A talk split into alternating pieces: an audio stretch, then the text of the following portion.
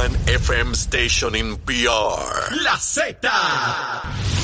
La, la, la salsa más caliente de este verano la tiene la Z. Salsa de la buena. ¿Entendiste?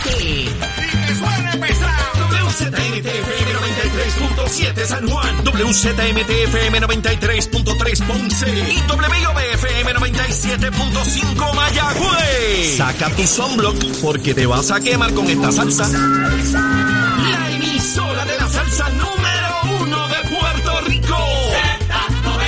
Tu, emisora nacional de la salsa. Y escúchanos en nuestra aplicación La Música.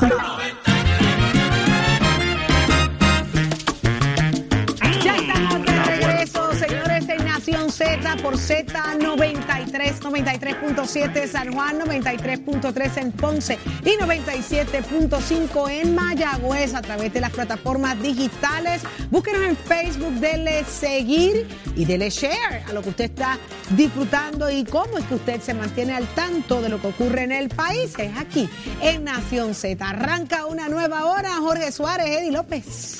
Buenos días, Saudi. Buenos días, Eddie. Buenos días, Puerto Rico. Gracias por estar conectados con nosotros en Nación Z como todas las mañanas con el mejor contenido y análisis que hay en Puerto Rico. Los invitamos a que se queden con nosotros aquí porque, oígame, vamos a seguir hablando en breves minutos aquí, Saudi, Eddie, también con el tema de Trujillo Alto, elecciones este próximo sábado para escoger un nuevo alcalde. Así que quédese conectado aquí que seguimos tocando este tema muy importante para todos y cada uno de ustedes. Así es, Jorge, una nueva hora que comienza llena de información, de noticias, pero sobre todo de análisis que a usted le gusta. Levántate, que el despertador te está velando y te agarra el tapón, Saudi Rivera. Así mismo es. ¿Y qué está pasando en Puerto Rico y el mundo? Ya mismito, vamos con Carla Cristina. Pero ¿con quién estaremos dialogando en este momento, Jorge? Vamos a estar dialogando con la presidenta de la legislatura municipal de Trujillo Alto, con Lourdes Sayas, eh, quien también aspira a convertirse en alcaldesa de Trujillo Alto este próximo sábado, que esté esa contienda sobre la mesa. Lourdes, buenos días. Buenos días a Buenos todos. días, bienvenida. Buenos Muy días. amable, gracias por invitarme a este hermoso programa. Gracias. ¿Qué es lo primero que yo que viene a mi mente inmediatamente eh, siendo mujer?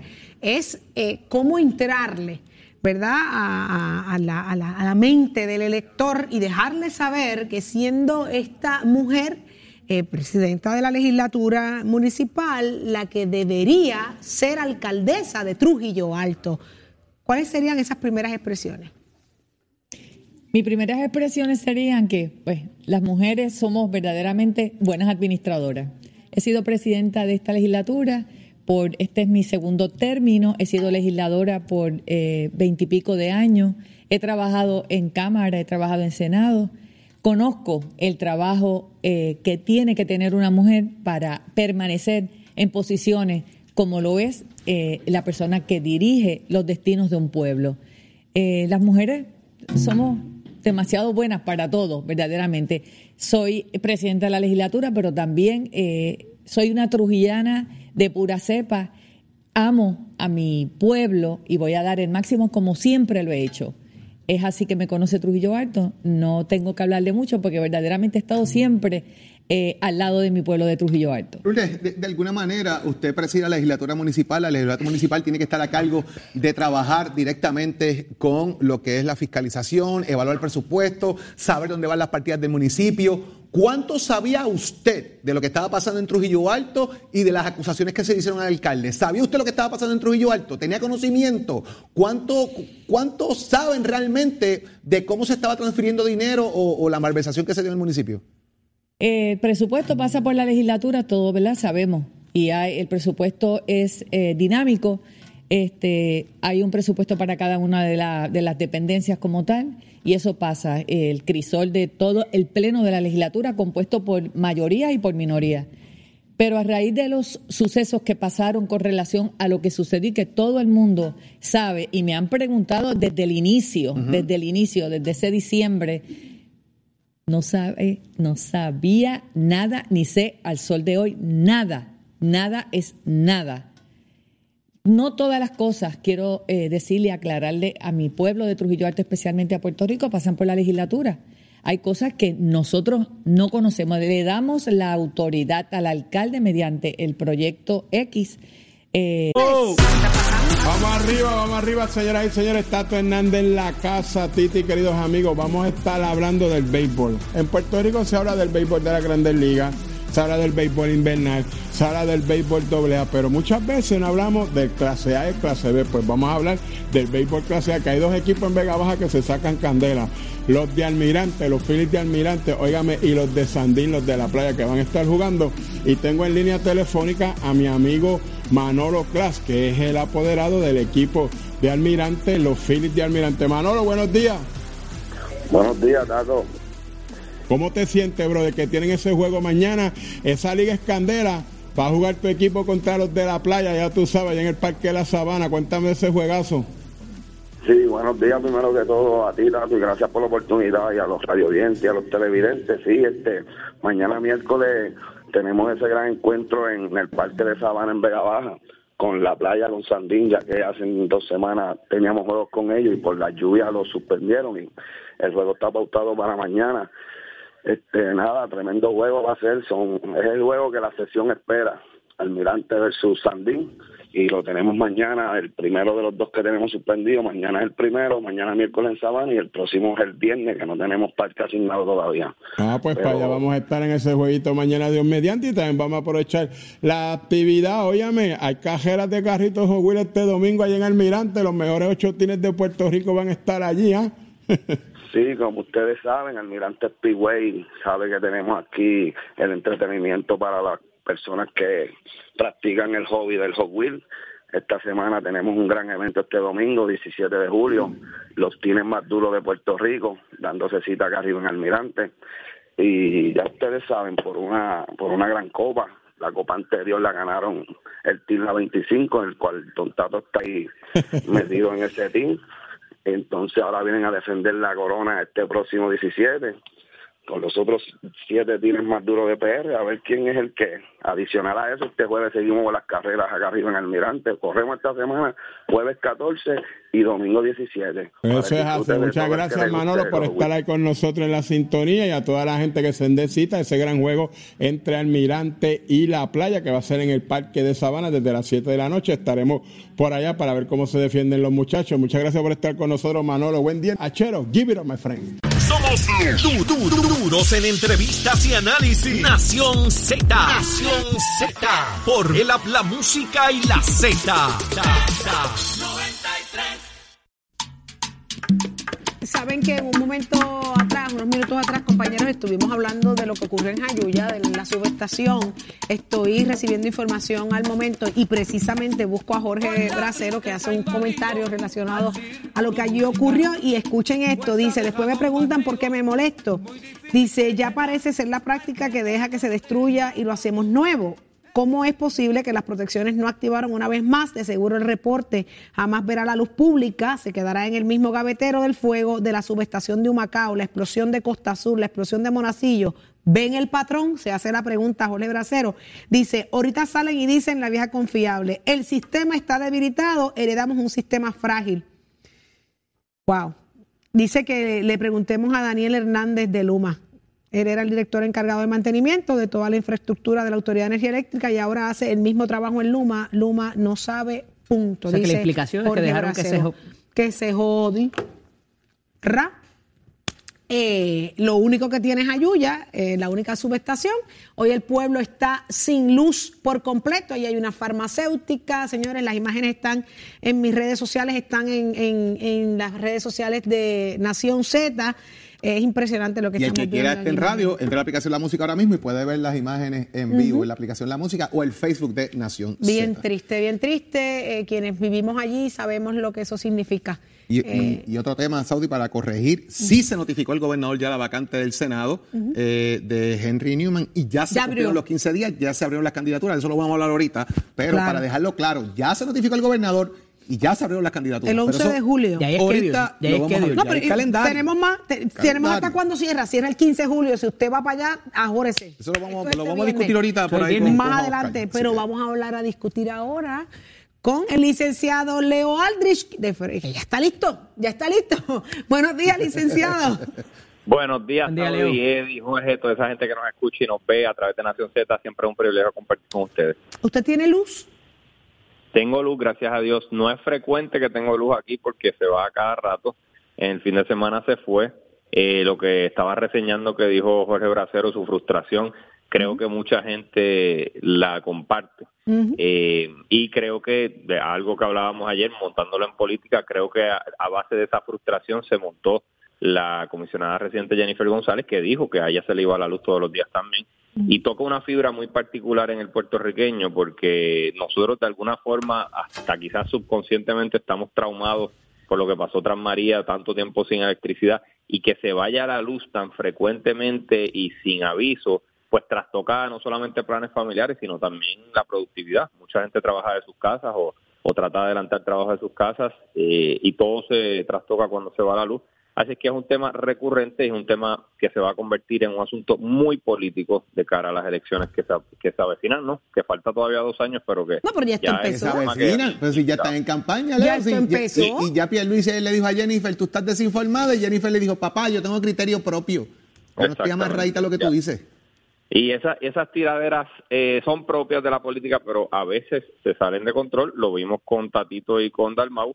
eh, y Tatito y Dalmau y Jennifer y Pierluisi son mm, Exhibit A y Exhibit B de que la tiradera no se tiene que limitar a, a dos partidos distintos. O sea, muchas veces sucede intrapartido y los dos ejemplos más recientes son Tatito y Dalmau. Pero yo creo que aquí hay un precedente distinto, eh, Leo, porque eh, ellos fueron compañeros de papeleta y un standing governor, el que los rete, su compañero de papeleta, su segundo, por decirlo de cierta forma, eh, eh, es no, no hay precedente que, que yo recuerde político aquí en Yo Puerto tampoco, Rico para esa situación. Yo tampoco, es algo sumamente inusual. Eh, lo más cercano sería Al Gore, después de que Bill Clinton tuvo la, la presidencia por ocho años, no lo retó, por supuesto, porque después de ocho años No Bill podía. Clinton no podía, no podía correr, pero sí hubo un distanciamiento de Al Gore a, a Bill Clinton por todo lo que había pasado con Mónica Lewinsky, etcétera. Se corrió Y las eh, políticas de Janet Reno, de hecho, por lo de correcto. Elian González, todo aquello bueno, que ocurrió. ah, si lo- si lo traes acá- alejándose de esa trayectoria, mucha gente dice que debió abrazar esa trayectoria porque fueron ocho años de prosperidad económica. Eh, pero eso es lo más cercano que yo recuerde en nuestra política. Eh, vamos a de traerlo, vamos a traerlo a Puerto Rico, vamos a traerlo a Puerto Rico. Si la Calderón y Aníbal Acevedo Vilá, si la Calderón decide no aspirar a la, a la Ujú. reelección y Aníbal es su comisionado residente, pero Aníbal fue en contra de las políticas públicas de Sila. Incluso le colgó a Ferdinand Mercado como presidente del Tribunal Supremo de Puerto Rico. Y, y puso en pausa lo de las comunidades especiales. Así Nunca que- hubo mucho amor. Vamos a entre retrotraerlo para acá. Y Sila María Calderón. Pero no había, no había viabilidad para esos propósitos de la reelección de la gobernadora.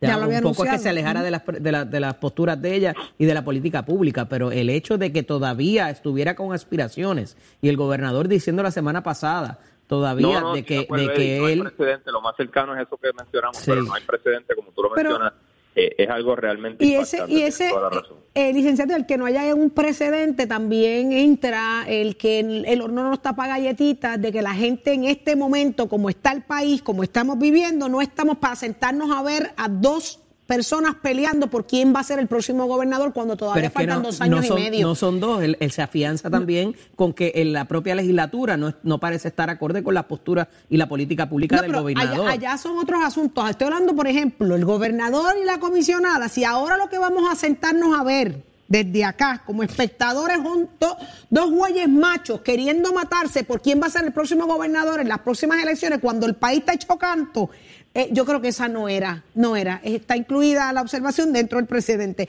Porque es que, Pero es que imagínese usted, faltan dos años y medio. No, el golpe es claro. coordinado porque la, la legislatura del gobernador se afianza a lo que dice la, la, La la comisionada de ella. Pues, pues entonces, ¿qué ella. está haciendo el Partido Nuevo Progresista? Obligando al país a, meterse y hacerse parte de- su discusión política, Claro. de sus aspiraciones y, su, y, y- y- y quién va a ser el candidato y quiénes son los candidatos. No, no estamos para eso. Yo pienso que- No, faltan dos años y medio, el país tiene que echar para adelante y tiene Leo, que moverse. Es una manera de darte golpes en el pie hasta que te caiga.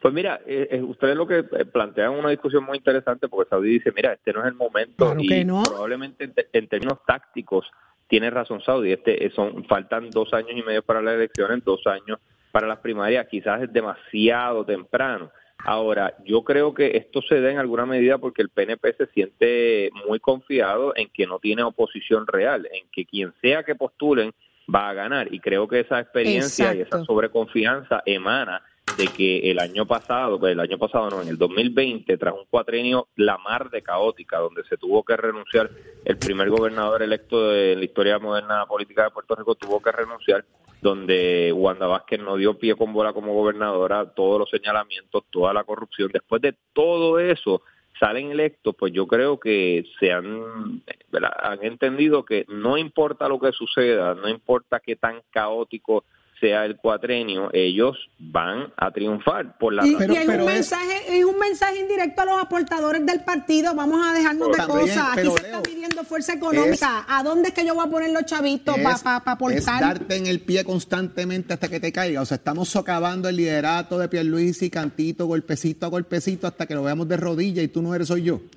Bueno, yo creo que hay algo de eso y recordemos que en el siglo XXI en el que vivimos no ha habido un gobernador que sea reelecto. Es decir, empezamos en el 2000, en el 2000 con Sila María Calderón, como dijo Eddie ahorita, no era viable, 2004 Aníbal Acevedo Vilar, suceden las acusaciones, entra en el 2008 Luis Fortuño, la ley 7 no lo no lo hace viable, pierde por un poquito contra Alejandro García Padilla en el 2012, ese cuatrenio Alejandro García Padilla se da cuenta que no es viable, pone, pone el Partido Popular a Bernier en el 2016 gana eh, por un mínimo margen eh, Ricardo, Rosselló. y no acaba el cuatrenio y en el 2020 eh, llega Pedro Pierluisi. Así que no ha habido un gobernador de más de cuatro años. De hecho, el más reciente apenas estuvo dos o tres años.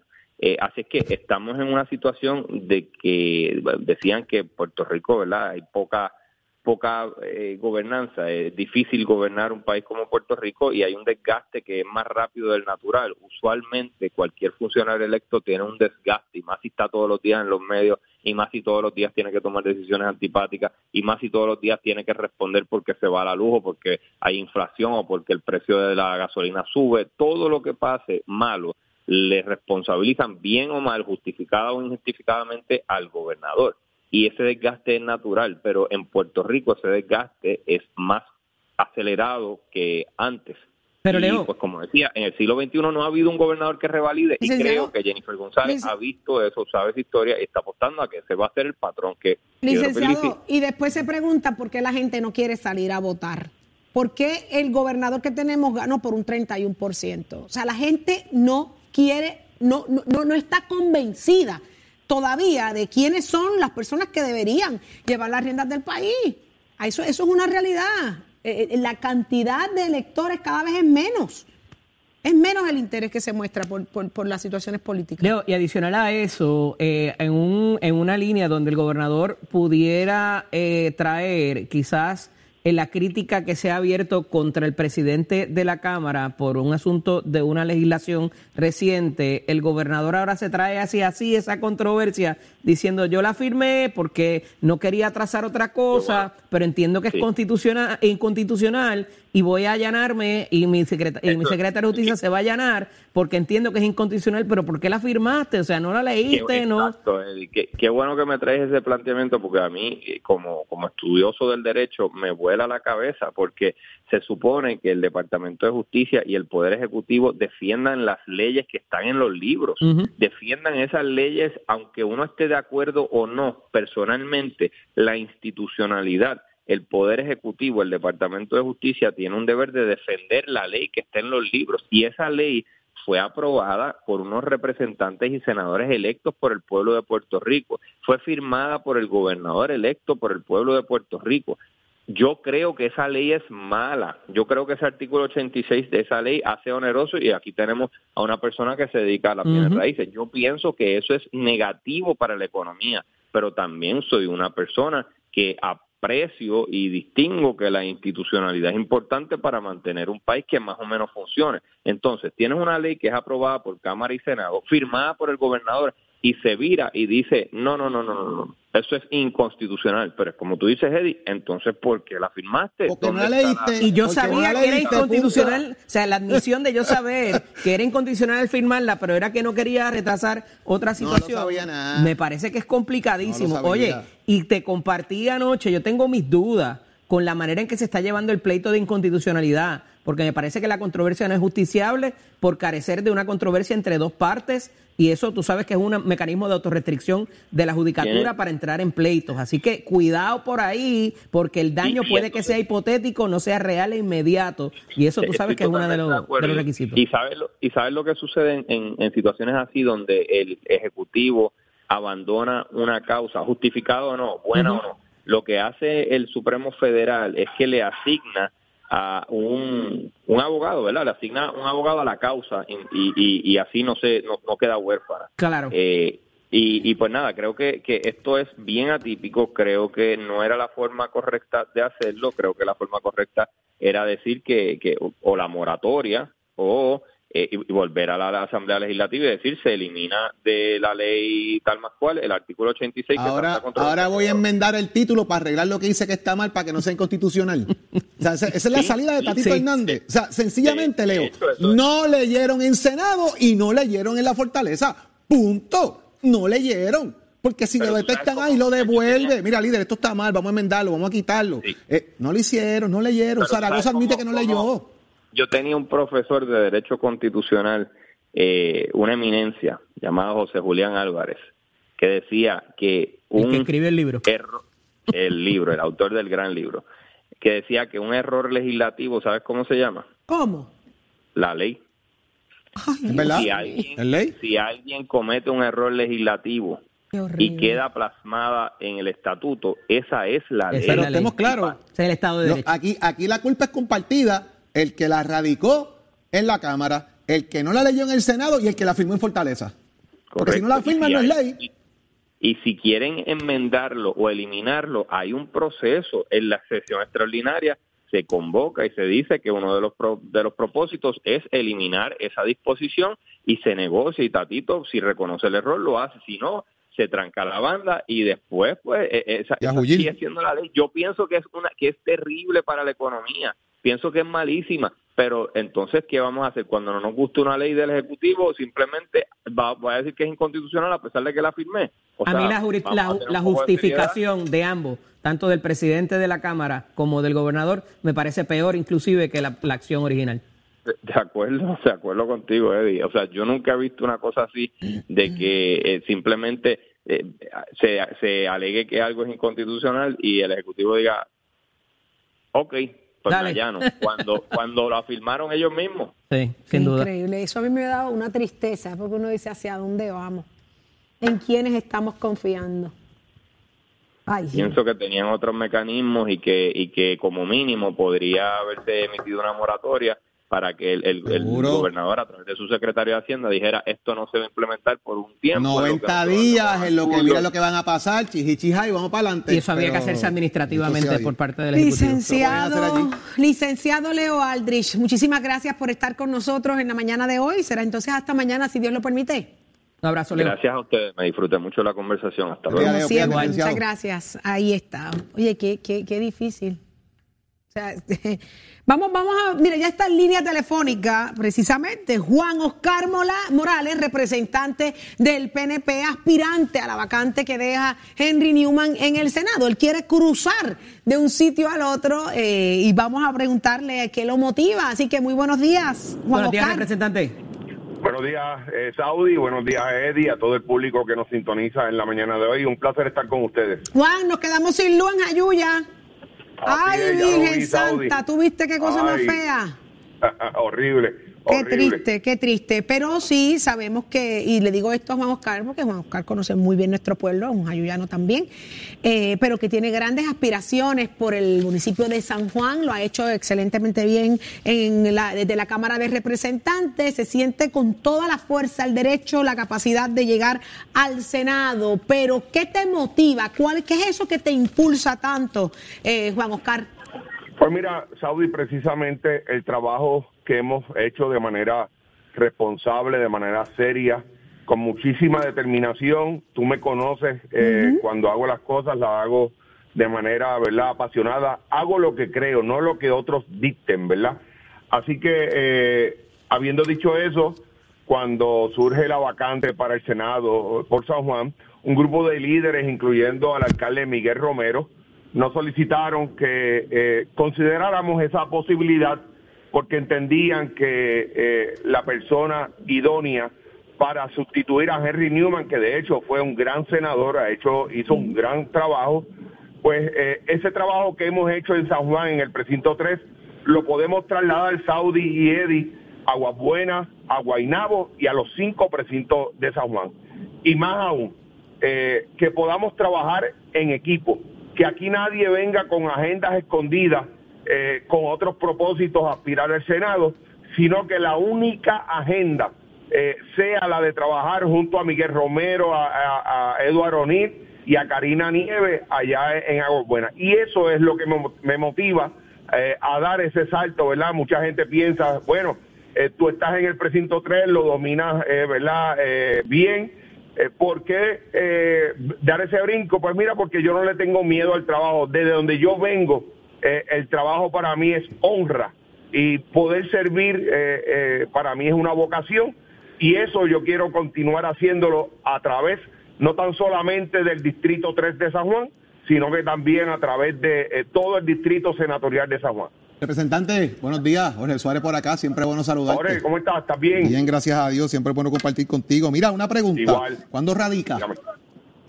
Pues mira, Jorge, eh, eh, me propongo radicar en la mañana de hoy. Ya he completado todos los documentos. Así que si Dios lo permite, estaré radicando eh, en horas de la mañana. Importante eso, el calendario está apretado. Vi el calendario que, publicó la página del Partido Progresista, un calendario bien, bien, bien apretado en tiempo en cuestión de peticiones de endoso, eh, la escuela y de la estadidad y todo esto para una elección que se lleva a generar el 11 de septiembre, precisamente la fecha de la elección. Así es, eh, Jorge, eh, y nosotros siempre dijimos desde el primer momento que nosotros habríamos de someternos a lo que el directorio del partido eh, aprobara, ¿verdad?, de cómo la forma y manera en que se iba a celebrar esta elección. Así que nosotros no vamos a tener ningún problema en cumplir con todas aquellas fechas que ha establecido el directorio del partido. El que no tenga estructura ahí está muerto por la pechuga, representante, porque el calendario está complicado. Así que tiene estructura y está el ready con la base del partido para cumplir con todo eso. ¿Y esto cierra el viernes? ¿Sí, sueña? Usted sabe cómo, usted sabe cómo es. Por, eso, por eso se lo estoy diciendo. No cualquiera, no cualquiera puede eh, ser senador por San Juan. Así que representante, es un requisito adicional. Representante, esto es una elección del PNP que van a participar PNP. en un pasado no tan lejano, usted hizo unas investigaciones donde eh, hubo unas situaciones dentro de una administración del PNP y salieron PNP referidos. Eso causó unas molestias dentro del PNP. ¿Esto le afectaría a su señoría en la candidatura, entiende, por no, por haber todavía quedado ese tipo de molestias bastante frescas? Para nada, porque yo no quisiera pensar que, todavía hay personas en este país que a pesar de lo que ocurrió en el pasado, hubiesen pretendido de que nuestro gobierno, nuestra administración, nuestra legislatura hubiese mirado para el lado. Hoy estuviéramos hablando de que eh, amapuchamos o intentamos mapuchar toda aquella situación que, Eddie, yo no tengo duda de lo que ocurrió, ¿verdad? Y eso es eh, una enseñanza y yo me siento, ¿verdad? Tranquilo de que nosotros hicimos lo correcto eh, eh, en, el, en, momento que era requerido y que la historia así nos lo exigió. Así que eh, yo no tengo miedo a eso. El pueblo progresista es un pueblo muy inteligente, muy sabio y sabe que el trabajo que hicimos fue un trabajo muy, pero que muy responsable. Representante, usted tiene un referido al Departamento de Justicia y es parte de lo que se comenta precisamente durante ya, cuando empezaron a salir los nombres, inmediatamente sale el tema del referido al Departamento de Justicia por el tema este del pavimento, que si se usó o no se usó, quién lo llevó, quién no lo llevó y toda esta historia. ¿Cómo ve todo esto ahora como balón también de campaña? Pues nada, eso es eh, gajes del oficio donde la oposición, cuando no tiene nada que decir, recurren a este tipo de difamación yo te tengo que recordar, Jorge, que yo no tengo, yo no tuve nada ni tengo nada que ver con eso del asfalto.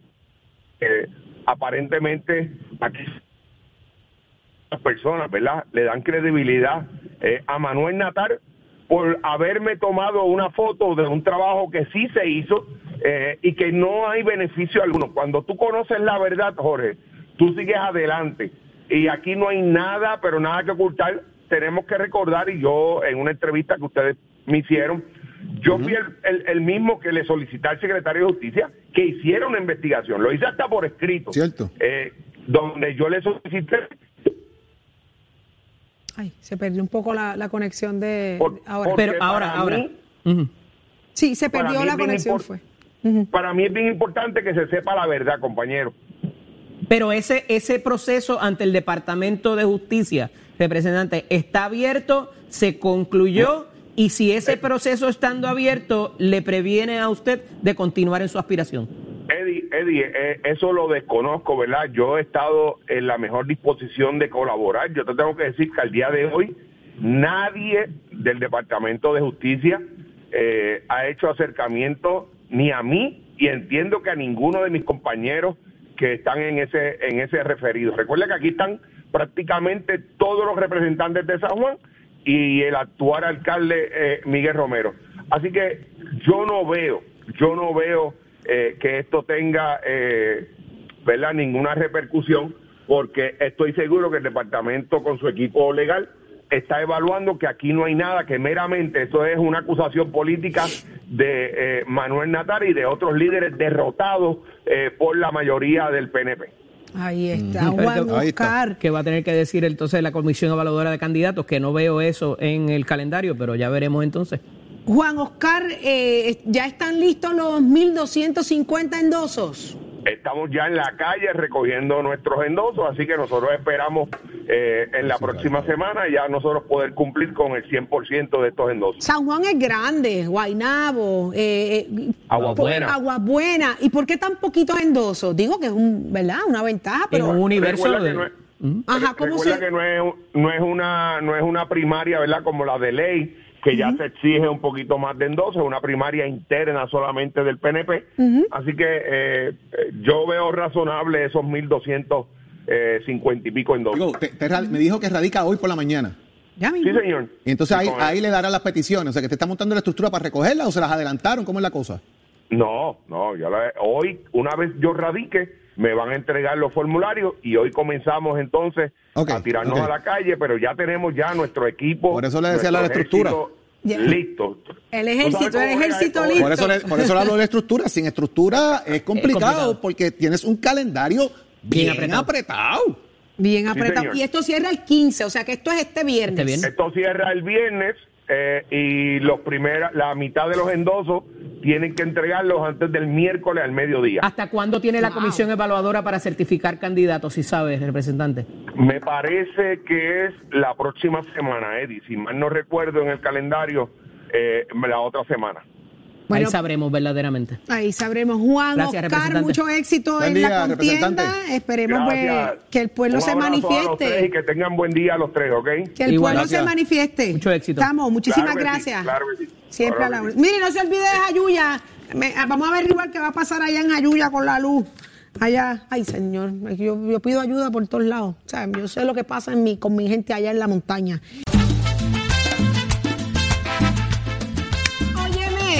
Llegó, llegó contento, vino aquí, chocó la mano, le dije una de las razones Y con la corbata planchadita. y sabrosuras que tiene Jayuya y lo que produce Jayuya y él está convencido que si pónchemelo ahí, señor director, él es Leo Díaz. Yo lo vi convencido cuando hablaste ¿Qué- de eso. ¿Que ¿sabes? no qué? ¿Te convencí o no te convencí, Leo Seguro que Díaz? sí. ¿De qué tú no convences a este pueblo? Seguro que sí. Saudi, saludos, buen día. Mira, eso Jorge, está en el agua de nuestra gente, Leo. Oye, seguro que sí. Explotó una cosa ya grandísima sí. y ha dejado al pueblo sin sin luz. ¿Eso no Eh, fue producto de la quema del cañaveral? eh, Pues, pues ¿De no sé, no sé, vi el video que subiste, Saudi, en tus redes sociales. Es impresionante la, la subestación encendida completa allí. Eh, esperemos que la gente de Luma se mueva rápido, Por porque, favor. porque si no, o sea, estamos hablando de que pueden haber muchas personas encamadas, envejecientes, niños, la, Así en fin. El Luma tiene que moverse de inmediato a Jayuya y resolver ese problema. Y Eso ahorita es vamos a meterle mano a Luma, porque Luma tiene, entre todos los problemas que puede enfrentar, no tiene portavoces que salgan allá afuera a explicar. Toda entidad de gobierno, y Luma para esos efectos es de gobierno porque tiene un contrato con el gobierno, tiene que explicar las cosas. Tenemos la necesidad, la urgencia, y Luma tiene la responsabilidad de explicar cada cosa que pasa. Y no hablan esos pájaros. Tienen que explicar las cosas a este pueblo. Así que vamos a seguir así. insistiendo sobre ese asunto. Hoy vengo a quemar el cañaveral como siempre. Leo, y es duro. que los que han tenido han quedado feos para las fotos y para el video. Chico, pues, porque los no han puedes- cambiado varias veces y. Sí, han- han- han- mire, tienen los recursos económicos. Aquí hay puertorriqueños y puertorriqueñas con grandes capacidades para explicar, que contraten a una persona que conozca, no para hablar generalidades, y que le explique a este pueblo de día a día lo que ocurre con la energía eléctrica, porque es insostenible que haya cuestionamientos públicos de este pueblo y yo no sé para cuándo me va a venir la luz. No sabemos que el sistema está colapsado, pero necesitamos certeza cuando se va, de cuándo viene, cuál fue el problema, cuáles son los afectados.